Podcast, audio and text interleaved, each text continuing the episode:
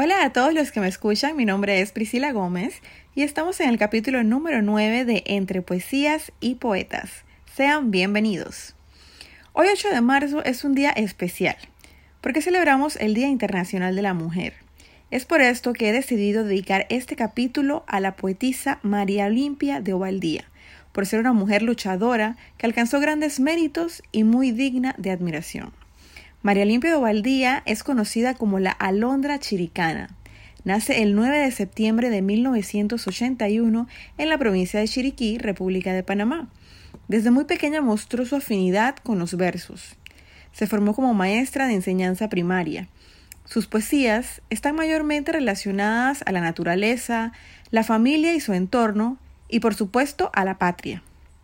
A lo largo de su carrera recibió muchos homenajes y reconocimientos, tanto en el ámbito nacional como internacional, resaltando entre estos la corona de laureles de oro y condecoración Orquídea de Oro de la Escuela Normal de Institutoras, su alma mater, consagrándola como María Olimpia de Panamá en 1929. En 1951 fue nombrada académica de número de la Academia Panameña de la Lengua, distinción hasta el momento nunca antes otorgada a una mujer en el mundo. Mantuvo contacto y correspondencia con las más importantes y destacadas poetas de Sudamérica, como lo fueron Gabriela Mistral, Delmira Agustini, Alfonsina Storni y Juana de Ibalboru. Sus poesías han sido traducidas a diversos idiomas y publicadas en toda América Latina. Falleció en la ciudad de Panamá el 14 de agosto de 1985. Conmemorando hoy el Día de la Mujer, la poesía a declamar no puede ser otra que ñatoremae. Espero la disfruten. Como ni yo, preguntó a la india macilenta que en pos de su hombre adusto marcha con lento andar. Ñatoremae contesta sin levantar los ojos, tan solo mira el polvo remendo de su faz. Ñatore, y la doblega la mochila a la espalda y la agobia la curva de su misión fatal. Y su hijo cuando nazca, ¿acaso muere inerme que solo puede darle el jugo maternal. Su leche macerada con golpes del marido, caldeada por la piedra en donde muele el pan, mezclada con fermentos de incógnitos rencores, de anhelos subconscientes, inmensos como el mar. ñatore, y sus vestidos son sucios, harapientos, su hogar húmeda choza, su lecho un pajonal. ñatore, y nunca supo de mimos ni de besos. Descanso jamás tuvo su cuerpo de animal. Y la llaman hermana los que siguen a Cristo. Y camarada dicen los que en vanguardia van. Pero ella no comprende ni aquel ni el otro idioma. Ella tan solo sabe decir ñatore mae.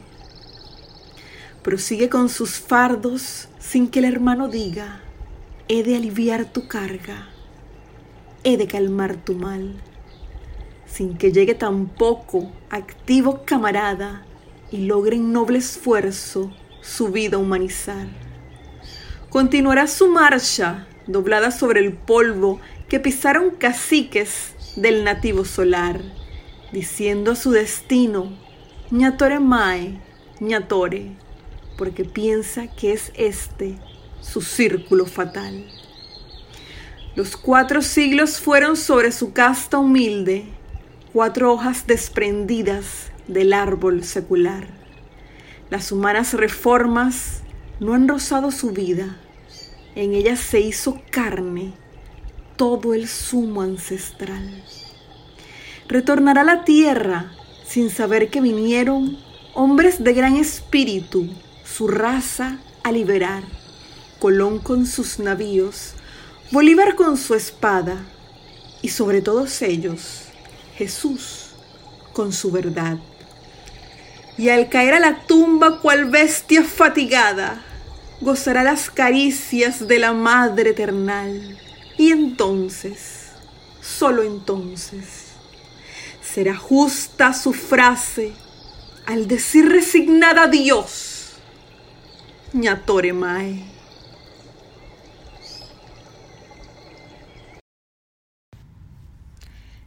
No puedo culminar este capítulo sin comentar acerca de tan profunda poesía. Ñatore Mae, en lengua indígena, quiere decir estoy bien. María Olimpia plasma en estos versos la resignación de la mujer indígena ante las adversidades de la vida. En una ocasión comentó en uno de sus discursos, No seré yo crítica de mi propia obra, pero sí quiero decirles que estos versos expresan fielmente mi sentir de mujer cristiana y mi solidaridad con los humildes, con los más desamparados de la vida. Hoy es un día para que todos reflexionemos. Tú, mujer, esfuérzate por ser la mejor versión de ti, sea cual sea el rol que estés desempeñando. Y tú, hombre, valora y respeta la posición de las mujeres en tu vida. Muchas gracias a todos por su atención. Los espero la próxima semana con otra interesante poesía. Recuerden, podrá no haber poetas, pero siempre habrá poesía.